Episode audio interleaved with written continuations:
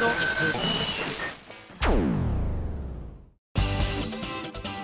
井あさみのシンガーソングゲーマー。皆さんこんにちは。今井あさみの SSG223 回目を迎えました。というわけで8月に入りましたね、まあ、8月といえばね年間で一番気温が高いなんて言われてましたけど今じゃねもう6月あたりから猛暑みたいな感じになったりとかしてね今年の夏は一体どうなっちゃうのかちょっと心配でもありますけれどもまあこんなねあったかい時期に素敵なメールが来てますよ。マロニーさんからいただきました。ありがとう。会員番号961番。お黒いだね。今井さんこんばんは。こんばんは。さっき起こったことなんです。聞いてください。ガリガリ君買う矢印。袋開ける矢印。棒を持つ矢印。勢いよく引き抜く矢印。袋の端が開きにくくなってガリガリ君が引っかかる矢印。棒だけが抜ける矢印。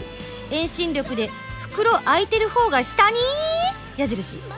袋の端に引っかかって落下は免れる。よかったね。その日一番焦りました。変な汗が出て暑いのか寒いのか分かんない状態になりましたよ。ぜひ皆さんもお試しあれ的な？そんなこと書いてないですけど。あでもガリガリ君時々ありますよね。あのスーパー噛むのも不可能なぐらい硬い時もあるじゃないですか。想像しちゃうんですよね。このガリガリ君いつからここに住んでたんだろうなってね。まあでも実際はきっとそんなことはないと思うんですけれどもなんか開けたり閉めたりするのを想定して温度調整とかもしてると思うんですがたまたまねな数日間とかあんまり開ける人がいないとかなったらもうカッチンコッチンになってしまってもおかしくないなーなんていつも思いながらね買ったりとかするんですけど逆にちょっと緩いっていうのは私の中では珍しい現象かなとは思うんですけどね。いやでも落ちなくてよかったね。まあでもマロニーくんぐらいだったらねもう一回買ったらいいんじゃないかなと思いますけど。次のメールいきます。こちらのぶいちさんです。どうも。2月こんばんは。こんばんは。夏も本番暑さも厳しくなってきましたがミンゴスは夏バテ大丈夫ですか？ダメです。僕は暑さを乗り切るために体力作りも兼ねて先日市民プールに行ってきました。約1年ぶりとあって数百メートルも泳ぐと。数百メートルだと？すごくね？えー、久しぶりすぎて息も上がりすぐヘトヘトになってしまいました。体力もきつくなってきたのでプールを出て椅子で休んでいるとふとプールを見るとそこには休むことなくひたすら泳ぎ続けるおばあちゃんがいました。まるでアスリートのような姿に脳内では BGM で Precious Sounds がループしてしまうほどです。もしくはあれですよね B'z のあの世界水泳の時にかかるやつ。ウルトラみたいな僕の貧弱さとは大違いにスーパー元気なおばあちゃんにびっくりしたものです。というね。これすごいですね。まああの水泳はね本当にいくつになってもできるとは言いますけれどもやっぱりねこういくら水の中では体が軽くなるとはいえ年々やっぱりねこう大きくなっていく体って抑えきれるものでもなかったりするじゃないですか。実際はそうじゃない人もいると思いますけどそう思うとこのおばあちゃんが一体どのくらいの体重なのかっていうのがおばあちゃんって言葉危険ですね。なんとなくだけどうん脅威100センチぐらいでウエストが120センチぐらいでみたいな。ちょっと大きめのおばあちゃんを想像しちゃう癖があって実際私のおばあちゃん2人ともあのすごい痩せてるんですけどね。なんかこうすごく大きな体のおばあちゃんが猛然と泳いでるっていうのを今ちょっと脳内で再生してしまったので信市さんが見た景色と私が想像してる景色がちょっとかけ離れてる可能性はなくもないですけれどもいやでも BGM でプリシャスサンズをねかけてくださってありがとうございます。あのおばあちゃんにも本当はね1枚差し上げたいくらいですが。シルバーなんたらとかいうの狙ってるんですかね。オリンピックでなんかそういうのもありますよね。なるほど。そしてもう1枚。こちらペケジェイさんです。いつもありがとう。今井さんこんにちは。こんにちは。すっかり真夏盛り。毎日暑い日が続いていますね。先日バイクでツーリングに行った先でひまわり畑の横を通りかかりました。少し前にあさみさんの歌われている夏色サンシャインフラワーの発表があったところだったのでちょうどいい機会だなと思って写真を撮ってみました。明るい日差しに満開のひまわりが生えてとても綺麗だったのですが伝わりますでしょうかということで素晴らしいですねこれ。遠近法を使った撮影でございます。手前にひまわりさんがこう画面左側を見ていてこの画面の奥に本当に深い緑が山がこうわーってあって、えー写真でいくとちょっとこの表現は間違ってるんですけど下から1 5センチぐらいのところに青い橋がかかっててその手前におそらく信市さんが乗ってきたであろうバイクがこっちを見つめてますね。いい顔してますねこのバイクさん。私すぐね車とかバイクとか見るとなんかの顔っぽいって思っちゃう人なんですけどねいやいやとっても素敵だと思います。はい。というわけでぜひね夏色サンシャインフラワーがこれね発売ゲームのあの発売されれば聴けるんですけれどもあのねエンディングということなのでクリアしていただかないとあとちょっと CD 化の予定もないものですから多分おそらくね。なのではい。あこの流れだとあの星屑の時と同じでどうせ決まってんだろうって思われちゃうかもしれないですけど今私普通にあの大人の事情とかも何にもなくて知らないからよどんだだけですどう。も いいですね。夏っぽい写真ありがとう。じゃ最後夏の、えーメールです。こちら大阪府の南さんから間違えた。住所だったこれ。ロゼッタさんからいただきました。おかしいと思った。大阪府の南男17歳って書いてあったからこれがハンドルネームなのかなと思って。そしたらその後男ってあるからあ違うって思っちゃいましたね。ロゼッタさん失礼しました。えー、ミンゴス SSG スタッフの皆様おはこんばんちは。おはこんばんちは。もう真夏真っ盛り。結構みんなあの始まりが似てますね。皆さんいかがお過ごしでしょうか？夏といえば祭り祭りといえば浴衣。ミンゴスは最近浴衣を着ましたか？いいえ。また着てみたい浴衣ありますか？特にあこんなこと言うからね。女子力というかガール度が低いってね言われちゃうんですよね。ではではということなのでただ私あのこの間買い物に行った時にあのーこうどれかな友達にちょっと買うものを探してたんですけどそれでいいのがあってお手軽なものがあったらこれにしようかなと思ってたのが実は浴衣だったんですよね。ただあの誕生日でもない何でもない時に突然浴衣プレゼントされたら引くよなと思ってあの自重したっていう経緯がありますね。はいあの詳しくはそんなに聞かないで恥ずかしいからなちょっと。はいというわけでですね今日は夏のメールがたくさん来ていたのでオープニングで紹介させていただきました。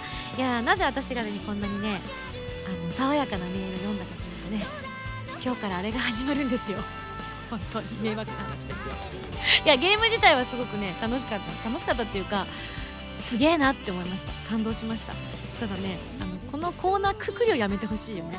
怖いそうでもない楽しい可愛い。怖いぐらいのペースにしてほしいのにこのねあれが始まるとですねあもうぐっちりと長くなるんでこの辺にしておきます。というわけで次のコーナー行く前に CM です。どうぞ。今井麻美11枚目のシングル「星屑のリング」が好評発売中です。星屑のリングは OVA Corpse Party Tortured Souls 暴虐された魂の呪叫のオープニングテーマとなっています。カップリングには「 Tender is the Night」「路地裏のプラネタリウム」の2曲を収録です。今回は通常版と DVD 付き版の2種類での発売。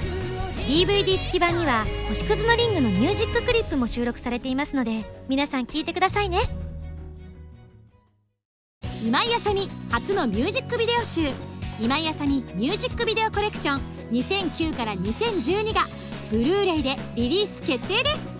ストロベリー甘く切ない涙からリミテッドラブまでの DVD 付き限定版シングルに収録されたミュージックビデオはもちろんアルバム用に制作した「カラーサンクチュアリ」「アロマ・オブ・ハピネス」「プレシャス・サウンズ」「風が残していった」などアーティストデビューをしてから4年間にリリースした楽曲の全ミュージックビデオを1枚に収録。今井あさみによる紹介ムービーやオーディオコメンタリー CM 映像やゲームコープスパーティーのオープニングムービーなども収録です。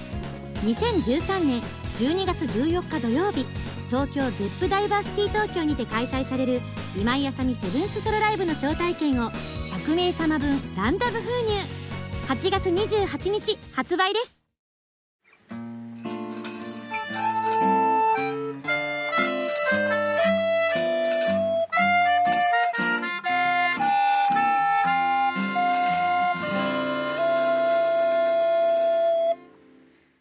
ファミセン。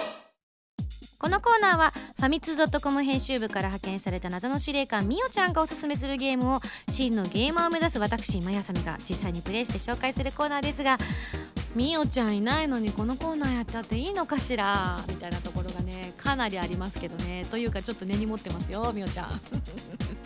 冗談です。お仕事忙しいんだよね。ごめんねみおちゃん。いやーほんとね紹介するのがねとてもあれです。あでも結構思ってたよりできたんでね早く紹介しようってすいません。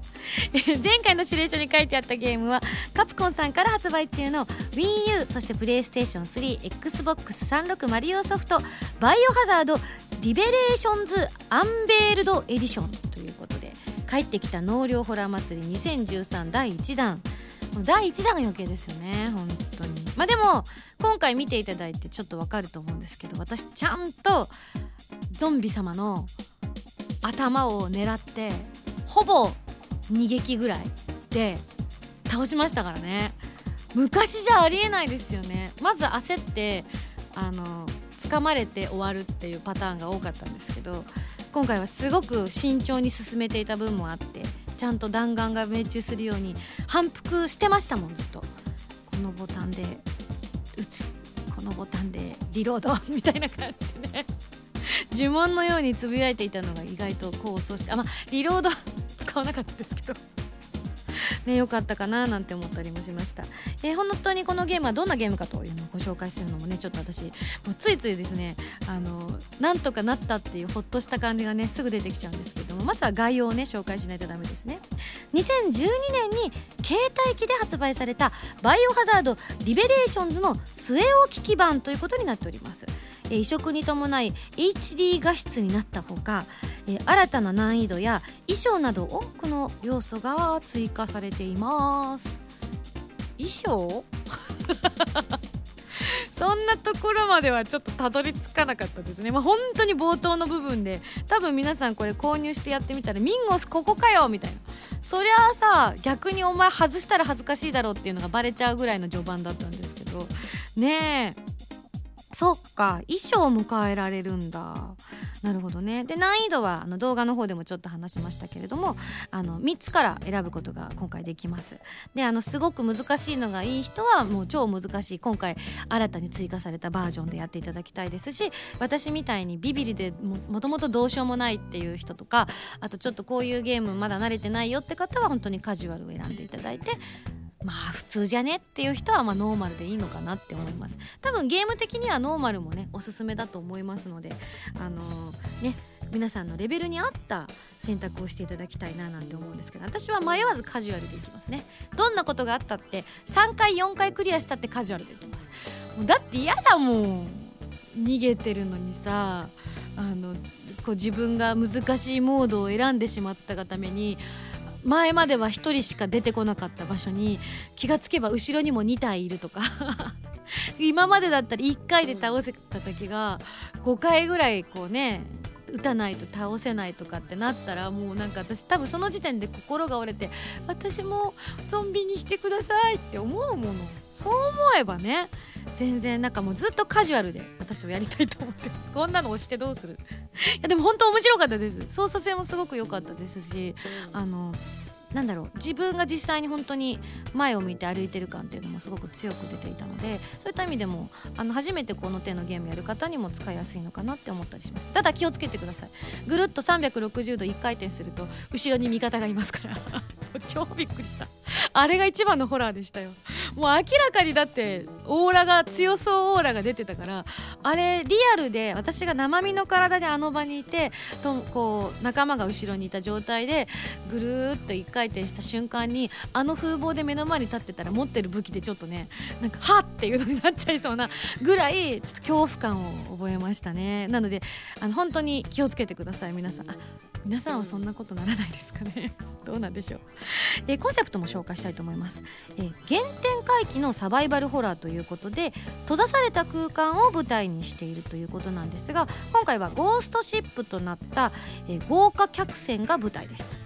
バイオハザード第1作の洋館と同じということなんですけど、まあ、確かにそうでしたね。なんか最近のバイオハザードって結構いろんなとこに繰り出しているイメージが強かったと思うのでそういった意味で閉ざされた空間の中でいろんなのが出てきてこう前に進んでいく的な本当懐かしいですね。今やったらもうちょっと進めると思うんですけどね。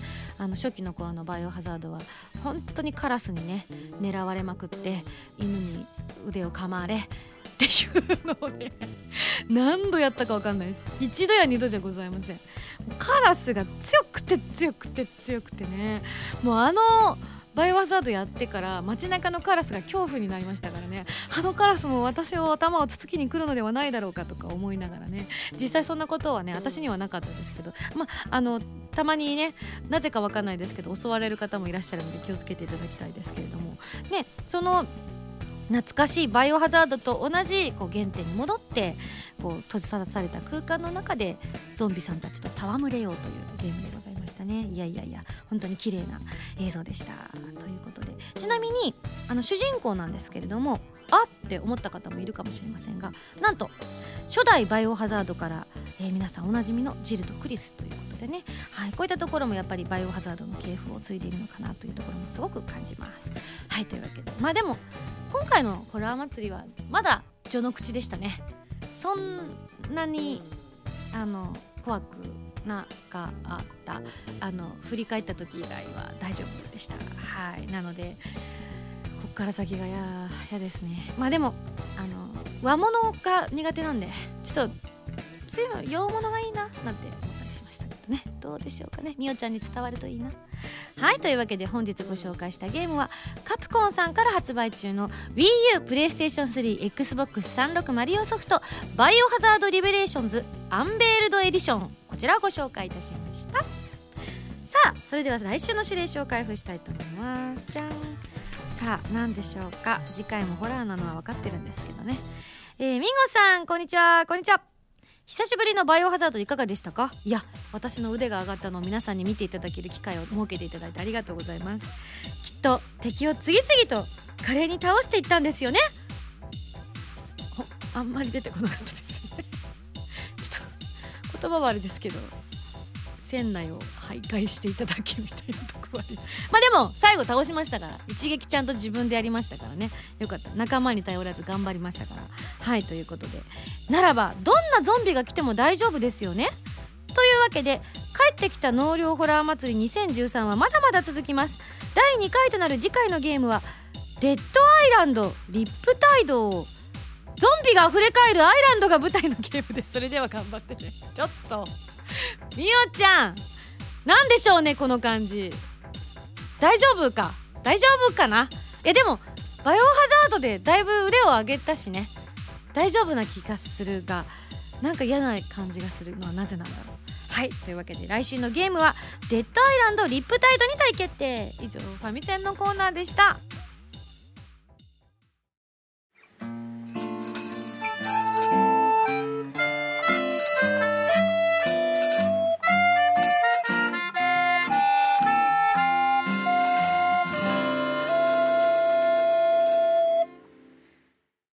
だよ。お便りコーナー。さっさあさ今日もたくさんメール来てるので紹介したいと思います。ちょっとあのファミセンのコーナーともちょっとね話は通じているところなんですがぜひこのメール紹介したいなと思って読みたいと思います。ウィルトンさんからです。どうもいっぱい書いてあるんですけれどもこちらを紹介します。バッドランド。え動画で紹介されていた時期が打ち出されてからスクロールが速いステージにたどり着くまでの結構時間がかかって今井さんの苦労を改めて感じましたよ。ステージの進行を表す和みたいなあれがあと一つでつながるまでプレイしたのですが考えるより感じる抗うより委ねることですんなりクリアできる感覚がとっても良かったです。セーブポイントが細かくていつでも中断再開できるのにやめるタイミングがとっても難しいと思いました。時期時期ってあれですね。あの自分のキャラクターですね。あれがの回転するようになるアイテムが鬼門だったりしますよねと地形が複雑になってくるとどっちに転がるのと思っちゃったりしましたということでねあのいくつかファミセンで紹介されたのをプレイしたよっていう中から一つ選ばせていただいたんですが実はですねつい先日あのこの番組のムータンからですねみんなに連絡が入りまして「バッドランドクリアしました!」っていう一報が入ったんですよでうわーってみんなで結構ねびっくりしましてですねすごいですねみたいな。実はこのバッドランドあのちょっと今どうなってるかわかんないんですけどもうないかな。あの一定期間だけだったかもしれないんですけどちょっとその辺は後で調べてみますね。あのなんと無料でダウンロードできる時があったんですよ。で私もね慌ててダウンロードしましてですねあの時結構ひどかったじゃないですか自分で言うのもなんですけど。でその後一面からちゃんと始めたんですよね。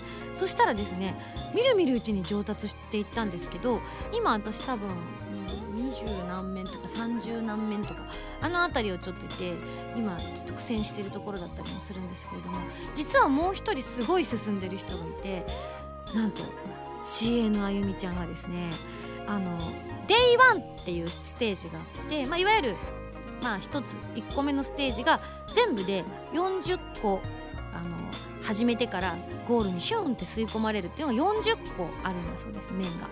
でそれを全部クリアすると Day2 っていうのが始まるんだよっていうのをムータンから聞いたんですけどまだ私たちなんかそこまでたどり着いてもいないのでへえって思ったりもしたんですがなんと意外や意外あゆみちゃんがですねかなり進めていて今40面まで来ていたということだったんですけども1あの Day1 の。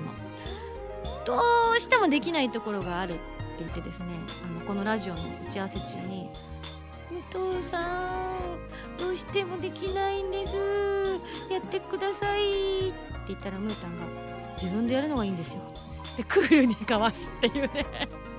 そんなこと言わないでくださいっていうのやってたんですよ。超面白くって。あれお兄ちゃんプレイ発動しないんですねなんて言ってて。いや自分でやった方がいいと思いますよ。みたいな。ちょっとだけやってくれたんだけどいやここね僕も苦労したんでちょっと無理っすねみたいな。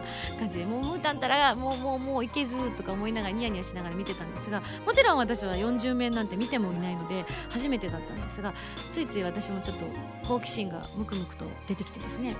実はその30面近くまで行くまでにすごいどんどん本当に上手くなっていってなんかなんで私あの時あんなに下手っぴーだったんだろうってぽつりとつぶやくぐらいそれぐらいなんか上手になってたんですよね。難関と言われるところも意外とスースイでいけたりして、まあ、試しにやってみようって言って最初はちょっと苦労したんですけどあのさこれそれこそウィルトンさんのおっしゃってたあの逆回転するっていうのをねうまく駆使しないといけないっていうことで地面の下の方に1個とこうジグザグになった天井にジグザグになって進んでった天井の先っぽに2つあって左からどんどん車輪が押し寄せてくるっていうシーンだったんですよ。であの途中にトゲトゲがたくさんあってそれに触ってしまうともちろん動けなくなってしまってすぐ潰されてしまうっていうこともあってトゲトゲにも触らずであの回転を取ったらすかさず正しい壁面にくるくるくるっといって上のくるくるも2個とも取って戻ってきての急がないとどんどん迫ってきてますから大きな車輪が。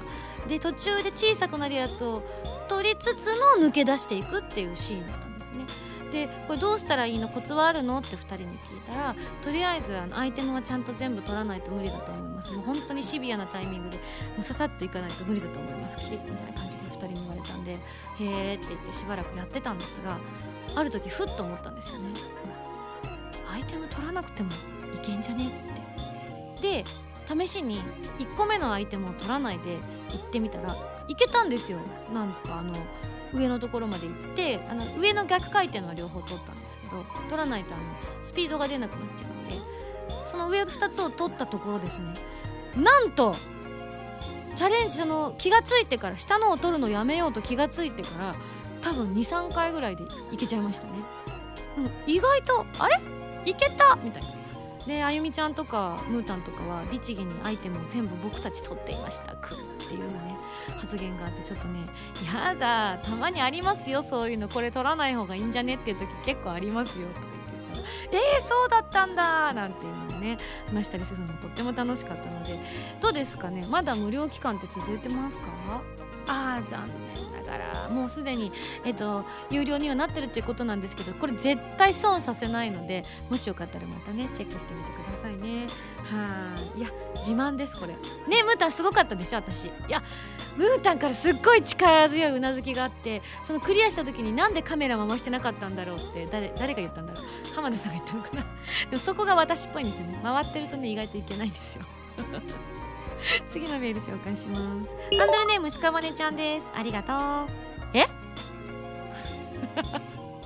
すごい素どよびっくりしちゃった今。ミンゴさんこんばんは。こんばんは。いつも楽しく聞いています。この間初めての経験をしました。それは朝9時から始まる女子会です。絶対本人だこれ。まあでも先週だったかな。女子会9時から屍ちゃんとたまちゃんと約束してやったんだっていう話はしたからそれで送ってきた人って可能性もありますがあのね本人のメールアドレスですねこれ。間違いなく。しかも名乗ってその先に私ハンドルネーム読んじゃったけど上の方で名乗ってるわけでもないし、まあ、じゃあ普通に読むよこのまま。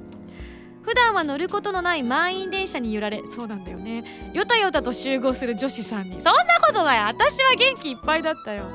私はいつも昼から行動する生活が多いので仕事でもないのにこんな時間に集まるなんて寝坊しないかととても緊張しました。私も実はあの目覚ましをいつもよりかなり多めにかけて前日も「明日は女子会早いから早く寝なくっちゃ」って言って結構早く寝たんですよ。そしたらね目覚ましよりね2時間早く起きたね。意味ね。えー、張り切りすぎて9時に予約したカフェはものすごいガラガラで少し恥ずかしかったです。確かに。まあでもその後ねあの奥様とお子さんとかあとお友達同士っていうのが結構ちらほら来たので一番いいソファー席に案内していただいたので結果良かったかもしれないですよね、えー、みんなと食べる朝ごはんは新鮮で爽やかでとても美味しく感じました。話も弾みお昼12時頃お店を変えてなんと2次会です。こんなの初めて。私がさらりと話したことをすっごい詳しく語ってくれてますね。楽しくおしゃべりをしていたはずが後半は徐々に A 先輩の超面白いトークショーのようになり。え？たまちゃんのたの A かな。あれ？あゆみちゃんがいたのかな？その場に。あゆみちゃんのが先輩なのかな？あ人生では石川ちゃんの方が上かな？違う。あ誰だろうね？A 先輩って。気がつけば私とお友達の T ちゃんは 完全に聴衆となっていました。嘘だ！それは嘘だよ。超絶みんな喋ってたじゃん。正直お金を払ってもいいとすら思いました。かっこ笑い。超払ってもいいよ。トイレに行きたいけど聞いていたい。でもトイレという葛藤の中言ってよ。もうやだ。トーク中の A 先輩は一度もトイレに立たなかったのが印象的です。そうなんだね。私も実は薄々感じてたんだ。途中でお手洗いに行きたいなって思ったんだけど行くタイミングを逃しててなんかこう忘れちゃうんだよねすぐに。で途中ではって思い出すんだけどまたすぐ忘れちゃうんだよね。行こうと思う時に人が行ってたりとかするともうアウトだよね。しょうがないよね。いややはりみんなのアイドルだからトイレに行かないのでしょうかさすがです。君の発想の方がさすがだわ。そして A 先輩は私と T ちゃんにお揃いのスカートをくださいました。とっても可愛いのでいつかライブの衣装で使いたいなと思っています。ということで。そうなんですよ。実はあのお誕生日プレゼントをいただくことが結構ライブのメンバーとかにももう当日ライブをやったりして本当にねもう大丈夫だよって言うんですけどあの本当に大したものじゃないからみたいな感じでねあのメンバーの何人かがくれたりとかするんですけどなかなかあのうまくタイミングがなくてお返しをする暇がなかったのであのちょっと離れちゃったけどってことでねまた別のメンバーに会った時にはねお返ししたいななんて思ってるんですけどあの2人にも何かと思っていろいろ探してた時にそれがさっきの話にちょっとねつながってて今びっくりしてるんですけど実はあの浴衣にしようかなって思ってたんですよ。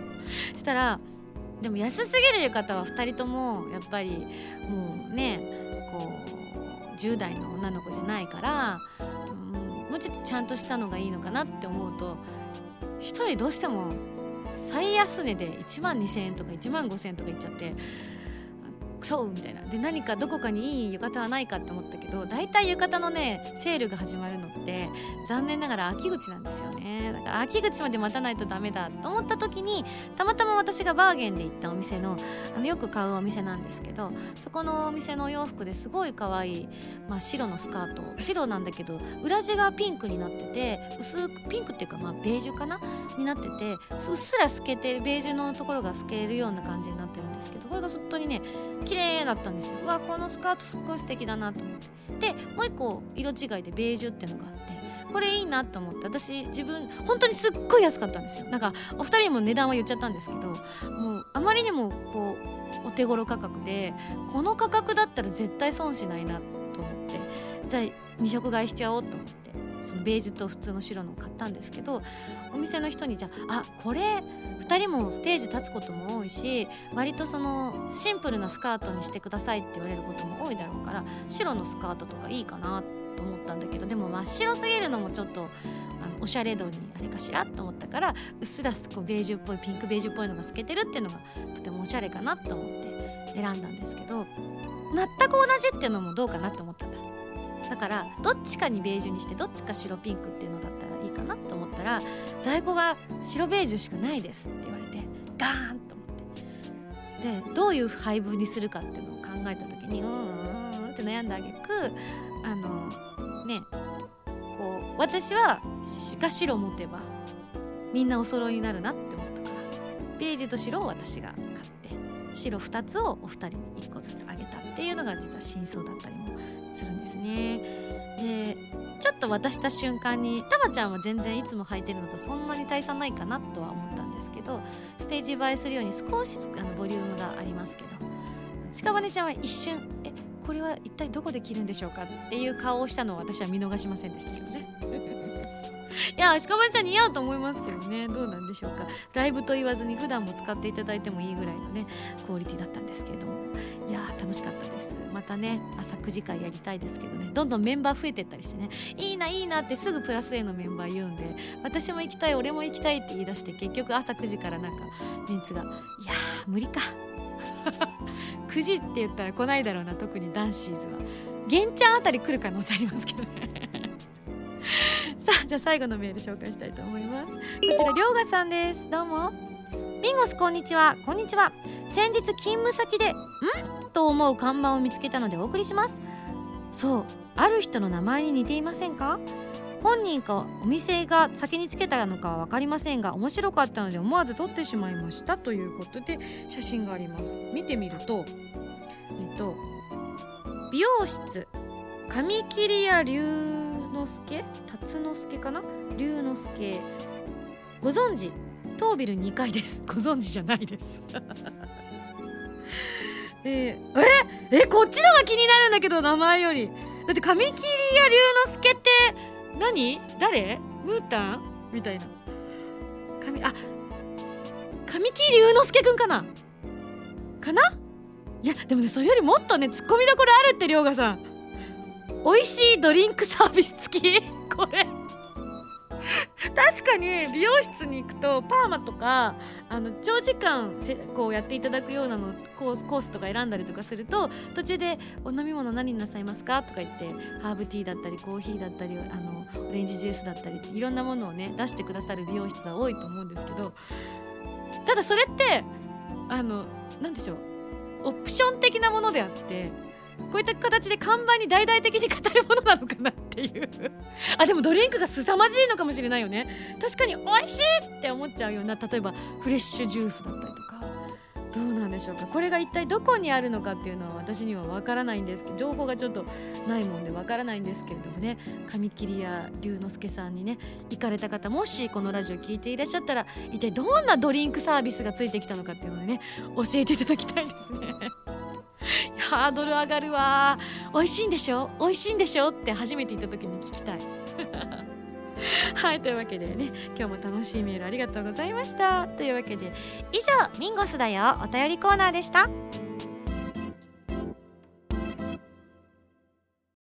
原由美のサードシングル「Intention」が好評発売中です。今回は全3曲入りのシングル。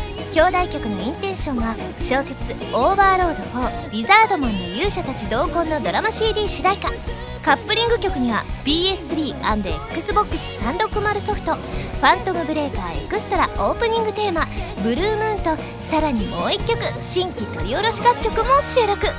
DVD 付き版にはインテンションのミュージッククリップも収録しているのでぜひチェックしてくださいね。ウェブラジオ今井あさみの SSG 初の音楽 CD がついに完成。オープニングテーマ「スパークルからライブの定番曲「ストラグル」リスナーの皆さんと作った宝物など全6曲を集めた珠玉の1枚です。初回生産版はゲッターズ飯田さんが私を占うトーク CD 付き。豪華ボックス仕様会員証付きの今井あさみの SSG シンガーソングステージ発売中です。会員ナンバー5番。ミンゴスからのお知らせでした。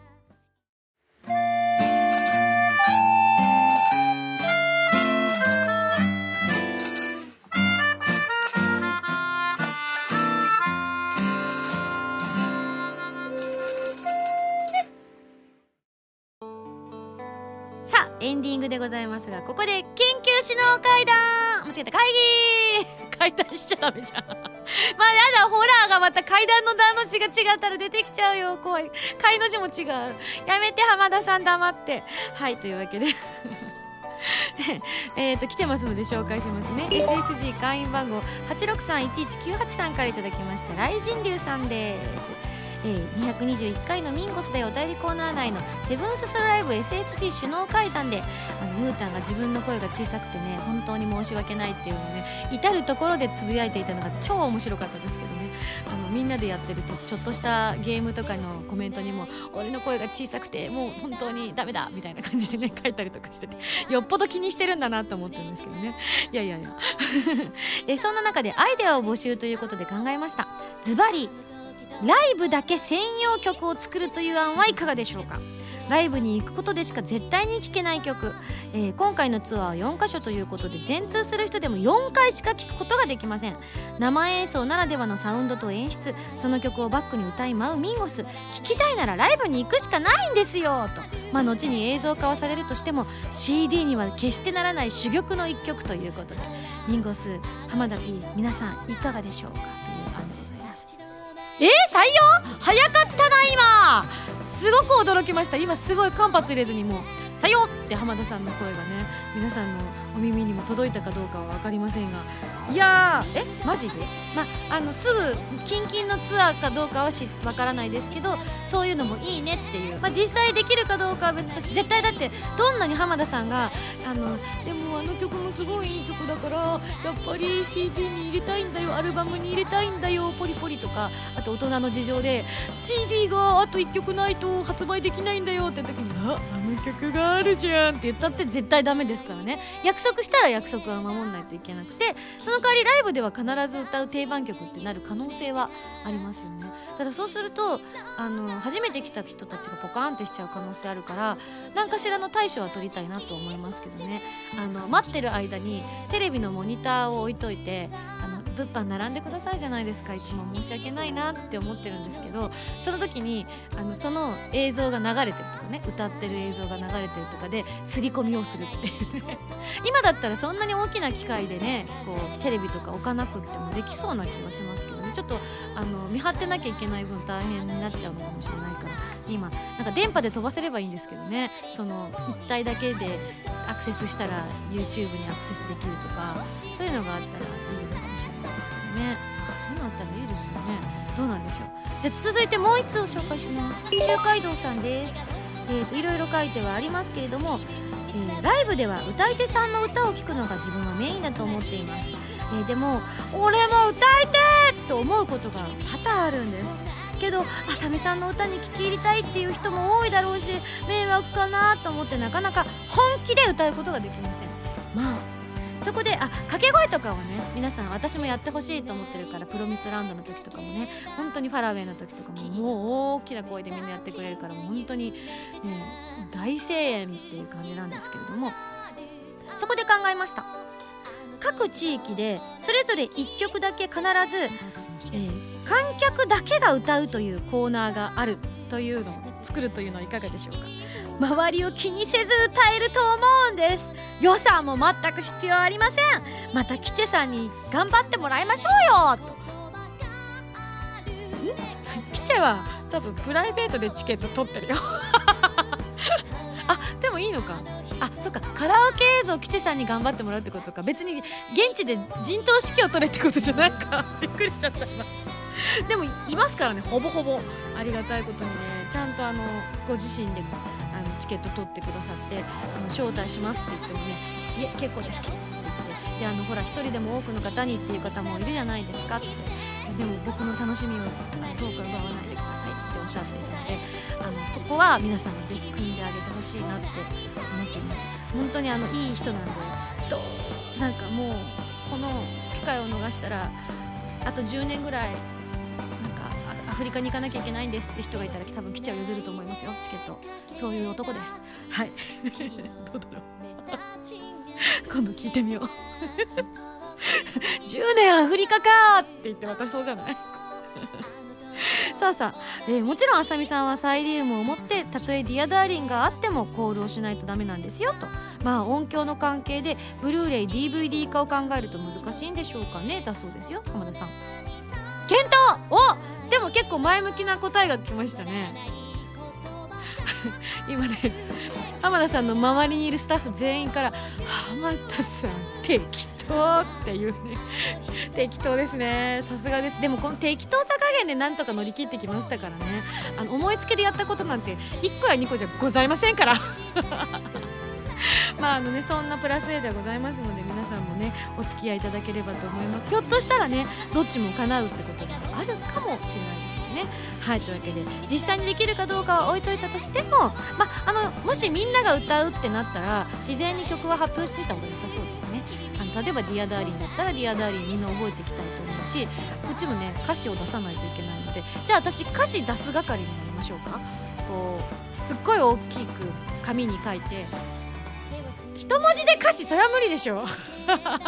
小学校のね後ろのあの壁に貼るような大きいやつに書いてでもあんまちっちゃいと見えないしあんま大きいと私が持てないしです。こうジレンマですけど。あそれかなんかこう巻物みたいに書いて私がちょっとずつめくっていくっていう。そうそうそう。で今度逆下手から上手に行ってくるくる巻いていくでしょ？だから第2弾の巻きになった時には逆から巻いていくからあの逆からこうくるくるやっていくからロスタイムもないしこれいけますね。で次逆になってってなっていけばいいですからね。これ楽しい。そしたらみんなそれを追いながら私を見ながら楽しめるっていうね。だってほら歌詞ばっかり見てたらミンゴスその間何してるのか見るの忘れたって人もいると思うけどこれなら見ざるを得ないですからね。まあ覚えて浜田さん厳しい歌詞は覚えてこいって。じゃあ浜田さんも覚えてくださいね。はい。皆さんも聞こえたかどうか分かりませんが何を言ったかは想像してくださいね。はいというわけでね緊急首脳会談を行いましたけれどもいや面白い案が来てますね。まだまだ突拍子もないものから実現性のあるものまでさあここで私の告知をさせていただきます。11枚目のシングル「星屑のリング」絶賛発売中です。そして私の初のミュージックビデオ集が発売されます。タイトルは「今井麻美 Music Video Collection 2009から2012」収録されるのは Strawberry から Precious Sounds までの全8曲。発売日は8月の28日となっています。ご予約をぜひよろしくお願いいたしますね。 Seventh ソロライブの開催ももちろん決定しておりますよ。12月14日土曜日の Zepp ダイバーシティ東京。そして12月29日日曜日の大阪ビッグキャットを含めん？これ初出しですか？私がこの間大阪ってペロッと言ったやつがもう初出しですね。あら！あでもネット上ではね発表されてましたけどこの番組ではね初めて言ったんじゃないかと思われますがさらっと言っちゃいました。29日年末お忙しいと思いますが大阪の皆さんに会いに行きたいと思います。全4カ所を回ります。さらなる詳細は今後の発表をお待ちいただきたいと思います。そして東京のライブの招待券100名様分が先ほどお伝えしたミュージックビデオに封入されていますのでもしねパカッと開けて中にあの今井朝にセブンスソロライブ12月14日土曜日ご招待しますっていうのが入ってたら大事に大事にこの日まで取っておいていただきたいと思います。ぜひなくさないでいただきたいです。再発行とかはねもちろん一切できませんからね。よろしくお願いいたします。その他、えー、フィフスライブプレシャスサウンドのライブブルーレイ &DVDSSD200 回記念の音楽 CD シンガーソングステージも絶賛発売中ですのでこちらにもですねアルバムに入ってない曲もたくさん入ってますのでよろしくお願いいたします。番組では皆さんからのメールを募集しております。ふつおたぎておたなど各コーナー宛に送ってくださいね。宛先はファミツー .com の応募フォームまたはホームページに書いてあるアドレスから。メールで応募する際は題名に書くコーナータイトルを本文にハンドルネームとお名前を書いて送ってきてくださいね。次回の配信は2013年8月10日土曜日ということであれですねお盆直前になるのかしら。ちょっと私敏感の敏感？一般の その休日事情に疎いものでしてちょっとこの日がどうなのかっていうのがふわっとしてるんですけれどもね。あの皆さんはもうお休みになっていらっしゃるのかしら、まあ、その頃にですねもしよかったらねおりしながらこう夜のね時間帯に聞いていただくもよし朝の時間帯にねカツを入れていただくために聞くもよし、はい、いろんな活用法で聞いていただければと思います。あそうそうあの首脳会談も待ってますからセブンスソロライブ首脳会談。それではまた来週土曜日に一緒に SSG しちゃいましょう。お相手は今井あさみでした。